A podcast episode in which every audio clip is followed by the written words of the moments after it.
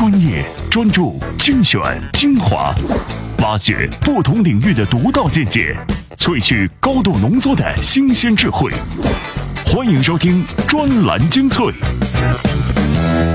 专栏精粹，我是老彭。今天我们什么都不干，认真的来跟各位聊一聊《少年不可欺》。精粹今日话题：少年不可欺，刷屏事件品牌反思课。少年不可欺是写给我们的玛丽苏。少年不可欺，所有创作者都不可欺。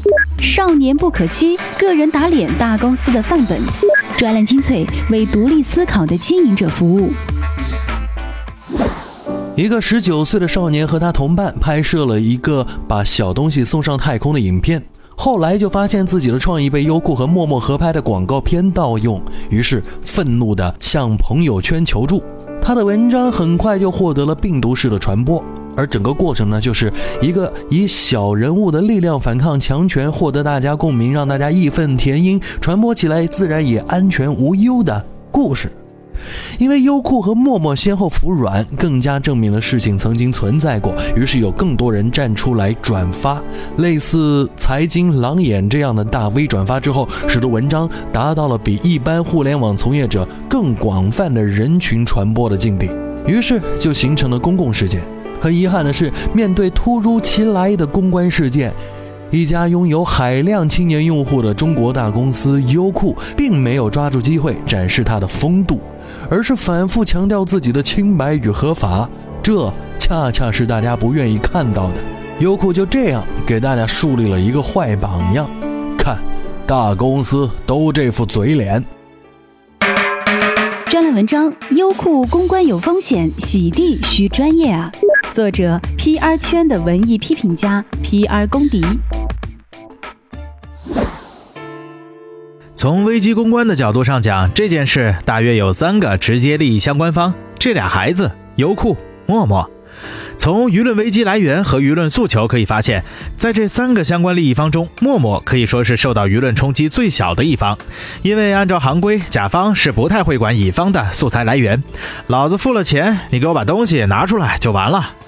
所以，从危机公关的对策上来看，只要向公众解释清楚陌陌和优酷之间的委托关系和权责界限，这事儿和我没关系就结束了。如果做得漂亮点，陌陌完全可以站在和那两个孩子相同的立场上，把鼓励创造、反对剽窃一类的观点重申一下。不仅不会受到此次危机的影响，反而还可以顺势为洗白自己约炮神器的核心品牌策略添砖加瓦。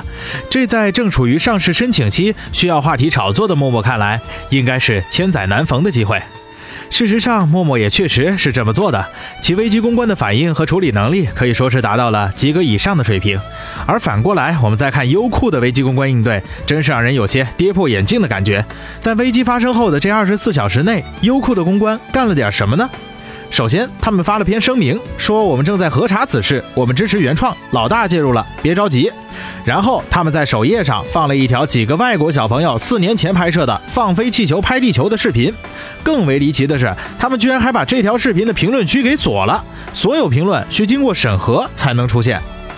好吧，我经常在我的文章里抨击公众的群体智商不高，但是对公众群体智商的评价是建立在一个非常客观的理论基础之上的。换句话说，这是相对的。如果一个公关团队的智商还比不上公众的群体智商，那么说公众智商低，完全是自我感觉过于良好的错觉。优酷的公关莫非是想通过此条视频证明这俩孩子的行为不是原创？所以你们的抄袭行为不是针对这俩孩子，而是抄袭了几个外地小朋友？你们莫不是觉得抄袭了外地小朋友的创意就不用花钱了？反正他们不能坐飞机跑到我大天朝来起诉你们侵犯了知识产权。如果你真的觉得公众智商低，你还想让公众绕过这俩孩子，跳过舆论压力，让公众明白在广告圈创意这玩意儿其实根本不值钱，你们他妈的不能这么毁我们公关广告营销圈啊！尽管我们也知道创意这玩意儿卖不出价钱，但是好歹我们也是靠着这点小聪明混饭吃的呀。这回好了，你让全国人民都知道了，我们还咋在亲戚朋友面前装逼？逢年过节回家，总不能跟我爹娘说我是在城市里搬砖的吧？优酷贵为我大天朝第一视频网站，美股上市企业，又顶着广电总局反盗版压力的互联网大咖，自然不能和那些野鸡小站比啊！既然不差钱，也就无所谓什么差不差的吧。做危机公关，首先要在时间节奏和机会成本上有一个评估。换做我是优酷的公关，可能二话不说，先拿六万块钱把账结了，然后再发公告说慢慢的查，这样可以给自己留出更多的时间和余地。作为一个职业公关，在面对突发危机时，你首先需要搞清楚，你等的其实不是事实，而是公众的耐心什么时候会爆发，而公众往往是没什么耐性的。花钱买时间，绝对是一个公关必须掌握的一门基础技能。其实 n i c o 等人的维权书并不是特别的强势，但为什么这篇普通的维权书就有这么大的威力呢？道理很简单，因为涉事企业是一家众人皆知的巨头，而在中国当前的创新环境当中，肆意抄袭、以大欺小之事时有发生，民众是在借此事抒发长期压在心底的不满。大家希望看到的仅仅是优酷会用什么姿态处理这件事儿，所以这件事情的关键不在法律，而在人心。惨胜如败，赢了道理，输了人心，这是公关的大败笔。专栏文章《少年不可欺》，刷屏事件品牌反思课，作者自媒体人金错刀。一个创意成为事件，是所有互联网传播最期待的；一个创意成为危机事件，也是互联网传播最灾难的。我认为《少年不可欺》，不管对优酷还是对陌陌，都是一个危机。虽然有人甚至认为这是一种炒作行为。一直以来，互联网公司在品牌传播上都喜欢一个潜规则——无节操手法，甚至很多病毒事件都是用无节操手法引爆的。但是，面对汹涌澎湃的自媒体浪潮，有几个无节操的提醒：第一，一切有自媒体能力的微小个体都不可欺，很多危机事件都是由一些微小个体引爆的。第二，互联网传播的关键就是关键节点，这种关键节点在微信、微博等自传播路径下会很容易被引爆。拍地球是一个非常关键的节点，大家要擅长寻找节点，而且要管理节点。第三，可以娱乐化的无节操，但绝对不能耍流氓。专栏文章《少年不可欺》，个人打脸大公司的范本，作者：中国企业家网撰稿人王盼盼。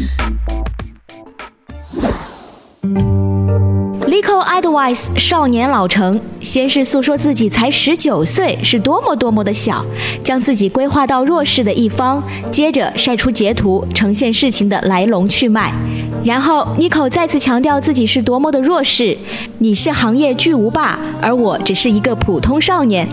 我们只有五万阅读量，你们拍个广告轻松破百万。你骗了我这么久，抠门到连六千块钱都舍不得花，看我的诉求又是多么的低。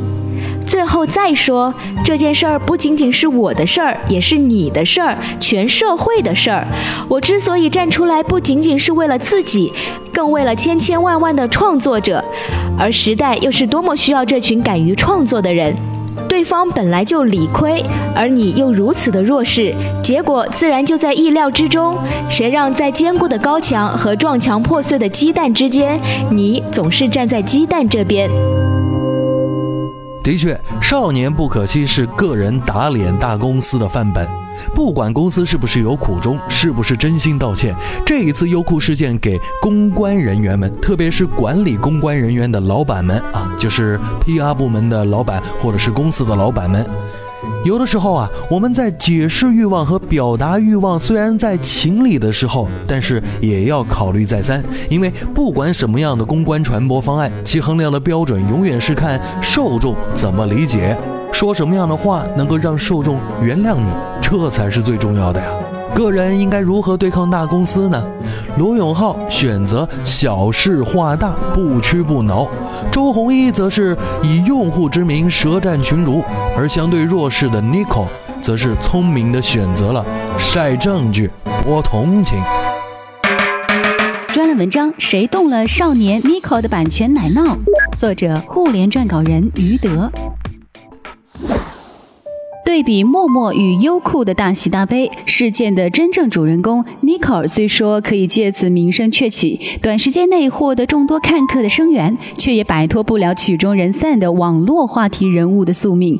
而从获利方面来看，Nico 的其他作品是否能如《追气球的熊孩子》这样获得巨头青睐，被侵权而一炮而红，未来尚未可知，更别谈有更多获利了。专栏文章：优酷别道歉，作者：互联网撰稿人三表。从浮躁的瑜伽文到进击的少年，关于九零后。舆论风向一日调转，朋友圈话题完全被两个少年牵制。关于优酷与气球少年之争的文章，动辄百万量级阅读。民间法庭的裁定难得一致：优酷欺负少年太坏，坐实抄袭活儿脏，拒不道歉，不要碧莲。首页强推国外同类视频下作，矛头所指皆言优酷公关进退失据。南都一记者甚至称他去那儿当个公关总监没问题，年薪必须六十万。这当然是戏言，但估摸着代表了很多人的潜台词。用我发在朋友圈的一句话就是：全国公关人信心爆棚，智商上的优越感达到历史顶峰。优酷宁负天下人，不负王编，护犊如此，可比严嵩啊！这是明面上的事儿。优酷不是小作坊，发展如此壮大，声名并非狼藉，所遇负面尚不及爱奇艺。群众描摹他们公关人的画像与现实必有偏差。此次他们拒不认账，态度蛮横，倒能看出上行下效，一贯为之是有可能的。类似气球少年创意惨遭霸凌之事，恐怕不止这一件，恐怕又正是优酷公关利用强大的灭火能力摆平了。这次事情闹大，方法论失灵了。这样的方法论也是很多人认为好公关里好的一部分：能摆事儿，能灭火，能调动资源使剧情反转，老板满意，群众也膜拜这样通天的本事儿。优酷到现在还没道歉，我倒是希望他们就一直别道歉了。道歉有用，还要法律干嘛？道歉有用，苹果与三星作揖，互相说声对不起就好了，总是护送干什么呢？同样，在这块神奇的土地上，我看到太多大是大非的问题被所谓的真诚掩盖了。我看到太多的类似抄袭、剽窃之争爆发后，群众对一封文采飞扬、俏皮卖萌的道歉信顶礼膜拜，甚至有的公司还设置了首席道歉官。当姿态超越原则，就没有人追问是非；当漂亮的体位能够取悦围观者，则作恶者将甘之如饴，继续将黑手伸向弱势的创意者。仅在微信公众平台，抄袭剽窃的事儿每天甚至每分钟都在发生。查证之艰难，维权之辛苦，自媒体人应该感同身受。没有规矩不成方圆。相信作为一个写字儿的、搞创意的，绝不想看到仅仅是一封诚心可表、痛陈下不为例的道歉信。贼可故技重施，贼亦不痛不痒。谁来保护原创人的利益？若无利剑悬于头颅，在这块神奇的土地上，作恶者成本如此之低。气球少年的故事每天都在发生，而义愤填膺者只等优酷道歉信一来，便作鸟兽散。后来童子禁欲者又该如何？谁又能让一篇控诉信转发量百万句？舆论倒逼施恶者是善举，但不长久。仅靠舆论倒逼才能有结果，算是悲剧。无真正保护知识产权的法规，无尊重创意人的意识，谁能说仅少年可欺？专栏文章关于优酷七少年的非主流腔调，作者记者罗东。最近刷屏的事儿可是少年不可欺。随着一波又一波的声明和讨论，事儿还在继续发酵，俨然是一个合作纠纷和疑似侵权案例演变成带有一定娱乐和暴力色彩的大型公共事件。一般来说，评论公共事件的基本守则是客观，不带个人情绪。但这次我估计会比较个人情绪化和偏颇，原因是 Nico 前后两篇文章在文本上实在是太好，有理有据的同时还有情有义、有责任感。文本本身的遣词造句，让人迅速想起了一个词儿“无懈可击”。但我不喜欢，因为我不赞成在公共事件讨论时把某个个体符号化，那样有绑架舆论，而且容易把事件的核心误导的嫌疑。在优酷和少年事件上，首先必须表明，我觉得公众对侵权事件高度关注是件好事儿。版权是人们用知识和创意创造价值的根本，也是中国经济转型的根本。其次，把 n i c o 符号化，把优酷和 n i c o 本身的纠纷演化成优酷对新生代的欺压，这样做是有问题的。问题在于情绪和义愤会引导我们的讨论偏离事实的核心，偏离那个对我们最有价值的部分，而转向一些毫无道理的网络暴力口水战或娱乐心态。比如，这是不是一场有预谋的营销事件？比如一些毫无价值的谩骂和攻击。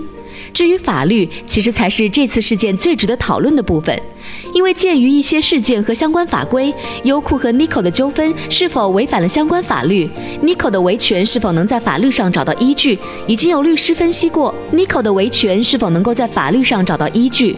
已经有律师分析过，从技术角度上看比较难，而且也指出了 n i c o 如果想要维权，还应该在哪方面有所事先准备。我个人觉得，围绕类似的讨论才是最重要的，因为其可以在一定程度上促使人们懂得如何更好地保护自己的创意。怎样才能把专栏精粹牢牢掌控在你手中？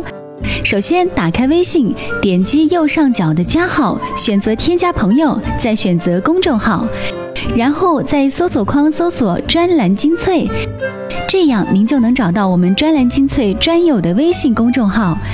关注之后，根据提示或回复任意文字，您就能牢牢抓住专栏精粹的尾巴。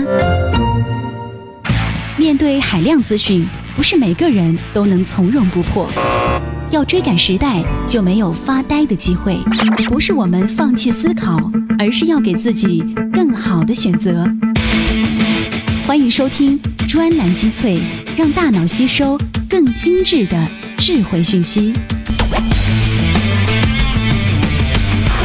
欢迎回来，专栏精粹，我是老彭。刚刚我们连续听了三篇文章，都是站在了一个特殊的角度。最近呢，人人影视已经关闭了，射手网也已经关闭了。国家似乎有着极大的治理盗版的决心，但是不要从小虾米下手吧，捡大金鱼来呀，杀一儆百。专栏文章：少年不可欺，所有创作者都不可欺。作者：知识产权律师游云婷。一个人的战斗，在几十个小时的时间里，变成大家对盗版文化的愤慨。这说明，大家对盗版文化从熟视无睹到义愤填膺的心态转变。不知从何时起，盗版成为我们这个社会一道显著的风景线。不仅消费者不尊重创作者的劳动，有的创作者也不尊重其他创作者的权益。一些人抄袭有理的心态，并非个案。盗版文化之所以盛行，与法律对知识产权的保护欠缺关系最密切，但与公众的意识也有关系。执法不严与法不责众互相促进，在人人都用盗版软件看盗版电影的环境里，被侵权者向舆论诉苦，并不会得到多少帮助，反而会出现抄袭火了那是人家有本事的辩护。但是这两年，事情正在悄悄起变化。公众对抄袭的容忍度越来越低，尤其是事关大公司和名人的时候，哪怕被抄的是一个段子、一幅插画，并不涉及多少经济利益，只要原作者指出，也往往能引来许多陌生的支援者，进而逼迫抄袭者改正。所以，我是以乐观心态看待“少年不可欺”事件的。以此充分的网络动员，让个别公司意识到一个少年的不可欺，同时也让更多的人意识到所有的创作者不可欺。一个社会对知识创意的尊重，正是这样逐渐建立起来的。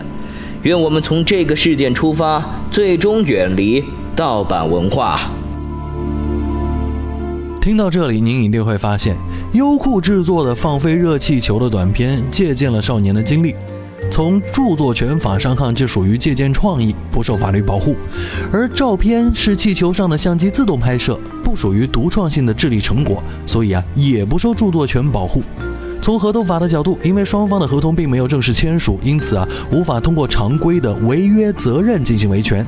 从合同法著作权法和反不正当竞争法看，优酷一方的确存在侵权行为。Nico 团队是有权要求赔偿的，但是如果要赔的话，也是按优酷通过这一则视频获利多少来赔，也就是默默到底给了多少钱给优酷，而且是按一定比例。但律师同时也提醒我们，根据释放气球管理办法，如果超过标准的话，少年放气球也是违法的。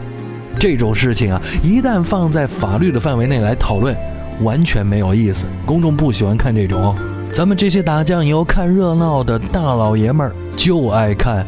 哎，弱者如何战胜强者？专栏文章《少年不可欺》是写给我们的玛丽苏，作者新媒体从业者李书航。在讨论当中，主流和政治正确的声音是这样的。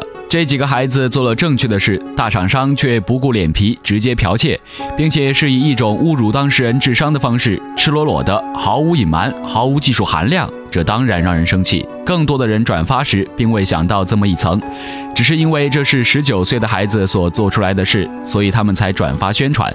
仅仅这个年龄，足以让大家找到一切理由，将事情不自觉地套用到自己身上。你我大概都不是十九岁，也许离二十九岁都不远了。那么倒回十年八年前，我们在做什么？我们不是依然在准备高考或者准备复读，就是刚刚进入大学，觉得什么都新鲜。这个十九岁让大家看到的，不如说是自己失败的人生的投影，给他在加油打气。实际上，似乎就是在给那个心目中少年英雄的自己来加油。即使你平时对网络文学避而远之，但《少年不可欺》这篇文章俨然是写给我们这帮家伙看的一篇玛丽苏小说。像你我这样的人，我觉得肯定包括八零后、九零后，也没几年好蹦跶了。做出这样的事情，没有人会感到困扰，没有人会拍案惊奇。如果我们想做点事情，那么我们最好是低年龄，要不最好是美女，要不最好是低年龄美女。最好不要是千千万万个在地铁当中低头不见抬头见的你和我，我们怎么搏出位？说走就走的旅行早就被人用烂了，只有用身体换旅行，才会让你多少兴奋一点。你有身体吗你？我们这个年龄实现了梦想又有何稀奇？如果圆梦不是为了自我的圆满，只是寻求他人的赞美的话，那么我们可能已经很难如愿。可是，就算在我们这个年龄，能够想到把小东西送上太空的人，真的就比十九岁的小孩要多吗？我们也是长不大的孩子，我们也没有经历过比十九岁多多少的事情，在心智上，在人生体验上，也不一定比得上一个十九岁的少年。能做到的话，这对我们个人不也应该是个壮举吗？只因为我们是大人，是成年人，所做的事情就不会得到社会上如此的赞美，而被说成是闲情逸致或者理所应当。造成这种错位，也没有什么太好的方法可以解决，这是人类本性的弱点所致。因为我们的大脑容量被设计成没有办法听太多的新闻和处理太多的刺激，我们的生活环境长久以来一直都是小圈子和小社区，我们在有限的范围内男耕女织，日出而作，日落而息，如此度过一生。我们根本没有为接受如此宽广的世界做好准备，所以对于明明是很伟大或者很悲伤的故事，我们听多了只会感到日渐麻木，麻痹的神经不断虚索着，再来点更刺激的。如果我们需要一个够得着又足够好的梦想和未来，那么我们就需要回到自己的小小社区里，享受至亲也最为真实的感动。然而此时此刻，我们并不具备如此奢侈的条件，那就只有寄望自己一下子在全国范围内出名了。这样的要求，怕也只有把所有他人的成功故事都当成玛丽苏小说来读，才能满足。我们特别跟各位介绍一下玛丽苏是谁啊？玛丽苏指的是一种过度理想化的行为模式、老套的小说人物，他们身上没有值得一提的缺点，其主要功能是充当作者或读者完美想象的化身。少年是一个阶段，也是一个时间概念。很多人从《少年不可欺》里读出的是中年可以欺、老年可以欺的无奈与感叹。现在我们成年以后，会以成年人的角度去看问题，会去计算得失，会去比较成本与收益，于是很多事情也就懒得去做，懒得去愤怒与抗争了。于是被欺就成了常态，成了习惯去接受和无视的东西。我觉得啊，咱们的反盗版以及保护弱小，就应该从不论你在社会什么样的阶层阶段，面对不公正、不公平，不论是你自己还是身边的人，都要勇敢的站出来，哪怕是在旁边不冷不热的说一句公道话，这也是一种行动。专栏精粹，今天的节目到这里要告一段落。最后提醒各位，在我们的微信公众号当中回复“不耐烦”或者是“云打印”这两个词啊，我们还会给各位看文章。不耐烦或者是“云打印”。本期节目就到这里，咱们下期再会。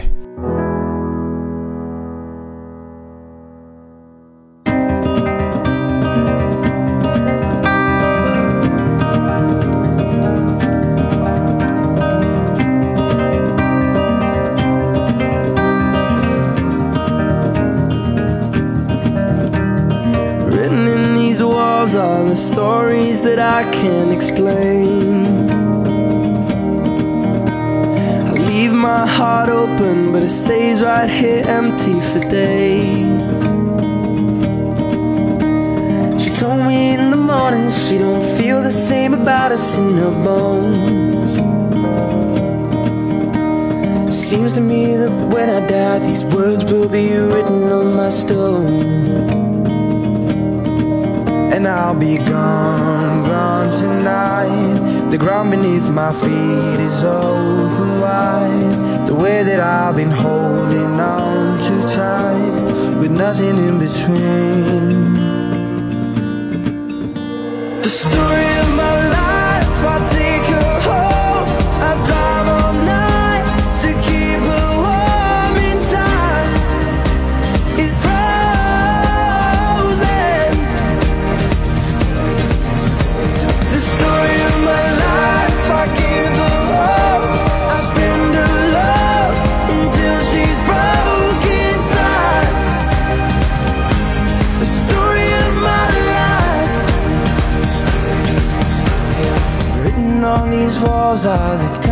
colors that I can't change.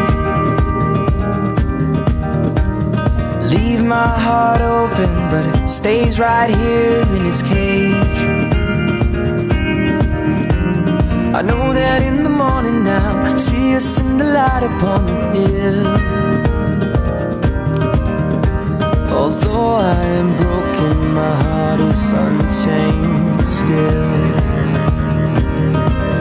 I'll be gone, gone tonight. Fire beneath my feet is burning bright. The way that I've been holding on so tight, with nothing in between. The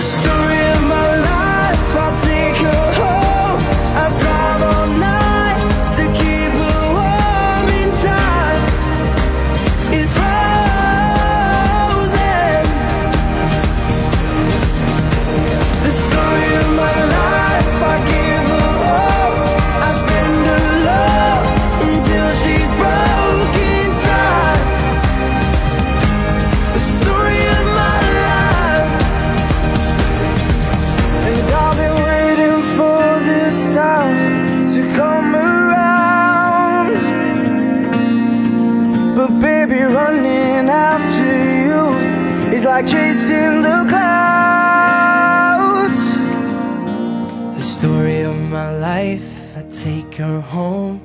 I drive all night to keep her warm and time is frozen.